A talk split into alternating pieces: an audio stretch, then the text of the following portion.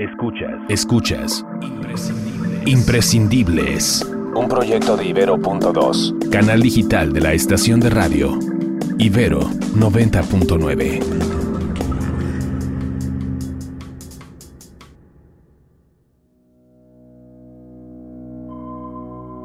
Para mí la fotografía submarina es en realidad un pretexto para estar donde realmente quiero estar, que es en presencia de sus animales. Al final no sale una buena foto, de todos modos no me importa porque estuve haciendo lo que quería hacer, que era estar con esos animales. ¿Y tú? ¿Tienes algún pretexto para ir al mar? Tal vez el ruido de las olas o lo pequeño que se ve todo ante la inmensidad del agua. Quizá la belleza del mar radica en lo fácil que lo podemos imaginar. No importa cuántas veces hayas estado frente a él, o incluso si nunca lo has visitado. En la memoria colectiva radica como lugar común y punto de encuentro. En el vaivén de las olas caben todos, no importa la edad, el oficio o las ideas que ocupen nuestra mente. Mi interés por el mar viene desde chiquito, desde que nací yo creo que lo traía. Y aunque nací en Ciudad de México, tuve la fortuna de que mi papá, él eh, nació en Hungría en la guerra y luego tenía 10 años cuando acabó la guerra y él no le gustaba el clima de Europa y así, entonces cuando llegó a México le encantó y le fascinaba el mar y la playa, entonces todas mis vacaciones de niño eran en la playa. Nos llevaban unos campamentos de fin de año pues, familiares y, nos eh, traían aquí entre Acapulco y Ixtapas y Guatanejo a unas playas vírgenes y a mí me encantaba, me fascinaba. Entonces me acuerdo que me sentaba a veces así en, en, la orilla del mar y me ponía a imaginarme qué pasaría si de repente todo el agua desapareciera, pero todos los animales se quedaran tal cual estaban. Entonces yo podía entrar y caminar por el fondo del mar y ver, ah, aquí viven los peces. Con el paso del tiempo, la conexión entre Christian Wiesel y la mar creció. Evidentemente, aquello que imaginó de niño no se cumplió y el agua nunca desapareció. Sin embargo, Hoy dedica sus días a contemplar y registrar aquello que sus ojos quieren capturar. Te pones tu equipo, la cámara, todo listo, ¡pum! Ah. Yo he visto muchísimas actitudes de tiburones que tumban todas estas barreras mentales de lo que pensamos de ellos. He visto ternura en los tiburones, he visto cariño entre ellos, Imprescindibles, un podcast de Ibero.2, canal digital de la estación de radio Ibero 90.9. La vida de Christian Wiesel podría estar ligada a la de los antiguos nómadas. Nació en México, pero ha vivido en Alemania, Australia y recorrido múltiples playas. Cursó sus estudios en la Ciudad de México y un día después de recibir su título universitario, decidió viajar a Chetumal, Quintana Roo, para volverse instructor de buceo. Yo quería ser instructor de buceo para poder bucear tanto como quería bucear. Era mi única manera de poder bucear mucho. Entonces fui allá, me hice instructor de buceo en el 97, trabajé también ahí siendo guía en las cavernas, de los cenotes, me enamoré de los cenotes. Curiosamente en esa época no hacía nada de foto y video submarino. O sea, sí tomaba foto arriba, pero no hacía nada de abajo del agua. Christian pertenece a esa generación que podía mirar lo que hay en los océanos sin siquiera visitarlo, gracias a la serie de televisión El mundo submarino de Jacques Cousteau, quien ha sido una gran influencia para quienes quieren adentrarse a las profundidades del mar. Fue muchos años después, en un viaje a Belice con un amigo, él llevaba una cámara de video, él es muy buen videógrafo. Y estando abajo en, el, en la arena, de repente me pasa su cámara y la recibo y dije, bueno, pues quizá quiere que se la guarde un momentito, lo que sea pero se fue. me dejó con su cámara, entonces la prendí, era de video, la prendo y empecé a tomar video. Y fue la primera vez que tuve esa sensación de tener una cámara abajo del agua y me encantó. Yo creo que eso fue por ahí del 2008, 2009 y desde ahí se me metió el gusanito y entonces empecé a investigar, quería una cámara, ¿no? Total lo hice y empecé a practicar en albercas antes de entrar al mar. Dos años más tarde, en 2010, Christian decidió tomar su primera fotografía. Agarré un kayak y me llevé un snorkel nada más y de repente vi una escena así abajo del agua snorkeleando que dije, no, esto sí tengo que regresar con mi cámara a fotografiarlo. Entonces al día siguiente ya regresé con el tanque de buceo, con la cámara y fue la primera foto que tomé en el mar. Se ven así en el fondo como unas piedras bonitas, negras, pues el azul así precioso y lleno de peces, como a contraluz, con muchos peces. Fue en 2014 que Christian decidió dedicarse por completo a la fotografía marina. Abandonó sus otras actividades para registrar la vida acuática. Una decisión que lo llevó a transformar su vida, desaprender viejas prácticas y reencontrarse con el niño que un imaginó ver el agua desaparecer. En esa época, hace 40 años, la verdad es que casi nadie se imaginaba que nos pudiéramos acabar la vida en el mar. Era tan grande, tan vasto, que no era un tema que se platicara en esa época. No eran las preocupaciones que habían en esa época. Quizá había algunos ¿no? muy visionarios que ya veían el problema que se venía. Un problema que hoy es imposible de no mirar. A la par de que Christian comienza a documentar y hacer fotografía de conservación, comienza a entender los grandes problemas medioambientales que hemos creado.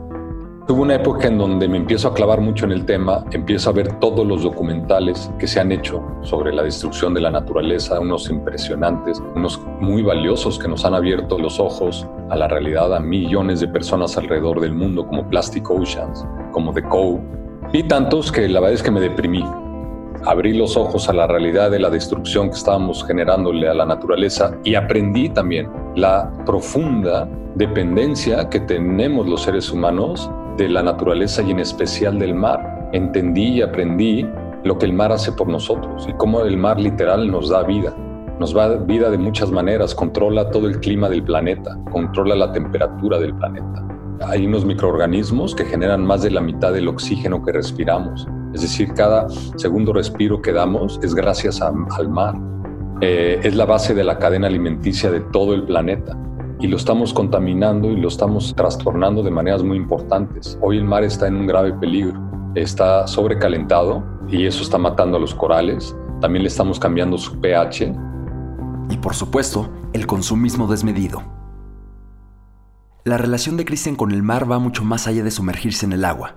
Es integrarse a otras comunidades y entender otras maneras de vivir convivir con pescadores locales y escuchar las mismas historias sobre la falta de recursos naturales y económicos. Entender que hay quienes han decidido equipar sus lanchas con armas para defender el lugar en que habitan. Empiezas a darte cuenta que todos, no importa en qué lugar del mundo vayas, todos tienen los mismos problemas. Todos ya no encuentran suficientes peces para vivir, para sobrevivir hay un estudio que salió en Naciones Unidas en el año 2006 que seguíamos al mismo ritmo de consumo de animales del mar, lo íbamos a vaciar completamente de vida para el año 2048.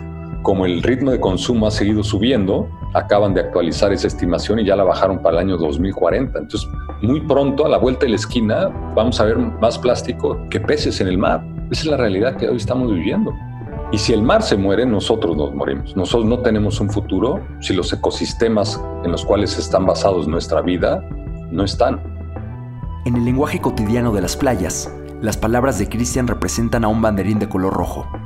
No porque la marea sea alta, sino porque existe un gran riesgo que se debe revertir. Empecé otra etapa mucho más productiva, donde me empecé a preguntar, bueno, ¿qué puedo yo hacer? Yo, no quejarme de los demás y es que las empresas y es que esto y todo el mundo debe de cambiar. No, yo qué debo de cambiar en mí en relación a esta situación que estamos viviendo. Y eso me ha llevado a una transformación radical de mi vida en los últimos años. A eso me he dedicado, a transformarme a mí, a entender. Entonces, cada vez que consumo algo, me pregunto antes de comprar, ¿de dónde viene? ¿Quién hizo este producto? ¿Y a qué costo de la naturaleza? ¿Qué destrucción tuvo que haber habido para que yo pueda tener este producto? Y luego me pregunto, ¿es bueno para mí y para mi salud? ¿Realmente lo necesito? Para Cristian, hoy en día no existe la pesca sustentable. No consume ningún producto del mar e intenta mantenerse alejado del consumismo voraz. Sus fotografías han sido publicadas en las revistas y portales más importantes de ambientalismo y naturaleza. Cuenta con más de 20 premios y reconocimientos a nivel internacional y tiene un libro publicado al blanco y negro que muestra la belleza submarina. Belleza de la que aprende todos los días.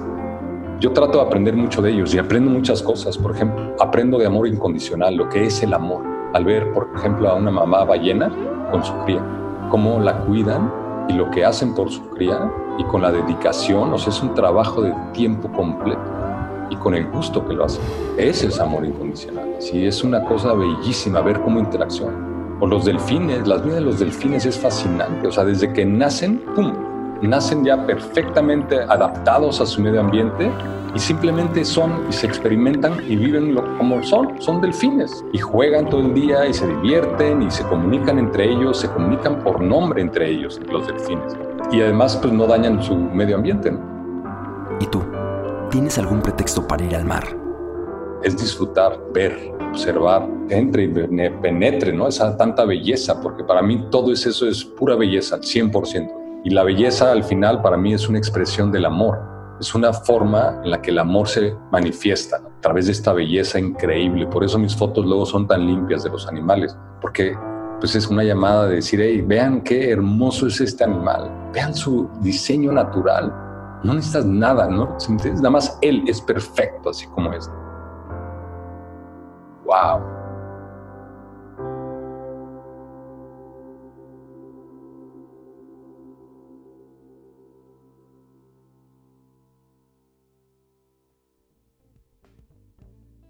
Pues si llegaste a este punto del podcast, Seguramente te estarás preguntando lo que todos nos hemos preguntado cuando escuchamos el nombre de Christian Wiesel y es cómo se escribe o cómo lo encuentro en Instagram.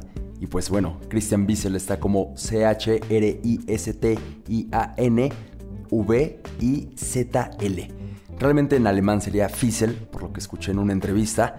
Y sí, tienes que ir a ver sus fotos porque son increíbles. Mi nombre es Jorge Ceja Morán, yo me encargué de la entrevista y del guion y siempre en este podcast está mi buen amigo Jordi Sindel. ¿Cómo están? Aquí su servidor Jordi Sindel, encargado de crear la música y la producción de este episodio. Ceja, qué buen episodio de Imprescindibles. Wow. Realmente ver las fotos, el trabajo de Cristian la pasión con la que habla. Por supuesto que en este tipo de, proyectos se nos quedan muchas cosas afuera, pero todo lo que dice Cristian, pues es una reflexión constante. A veces da hasta pena, ¿no? El que tengamos que escuchar este tipo de audios, pues para volver a ver esos problemas que al menos desde que nacimos existen. Así es, sí, sí, a veces da un poquito de pena como...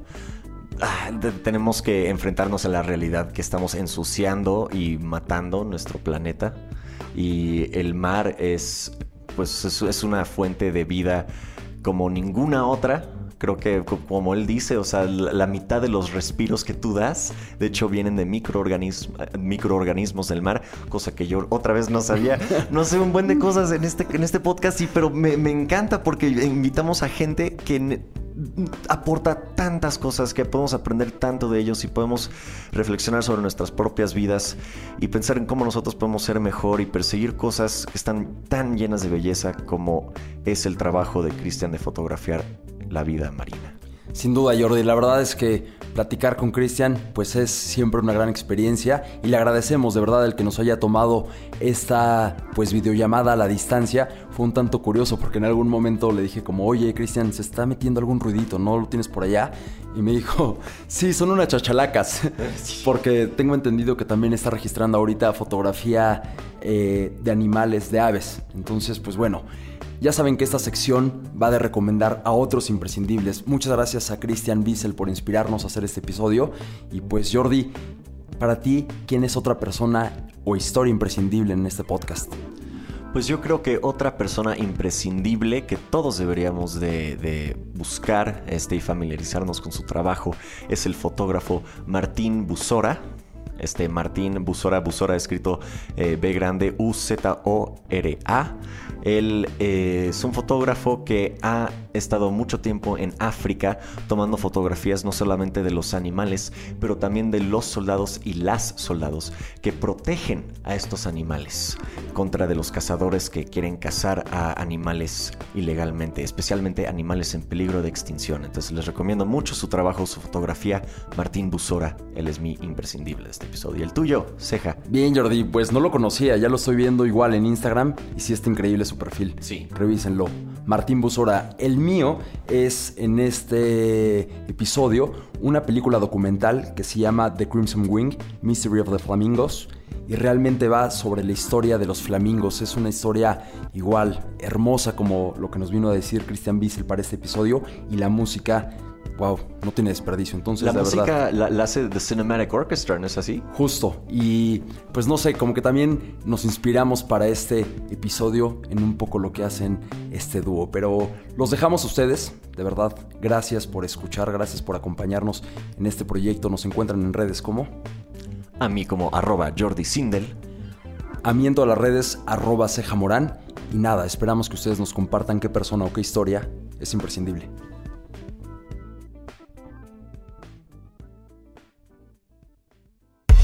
Además de imprescindibles, escucha De Amor y otras ficciones, el podcast de género de Ibero.2.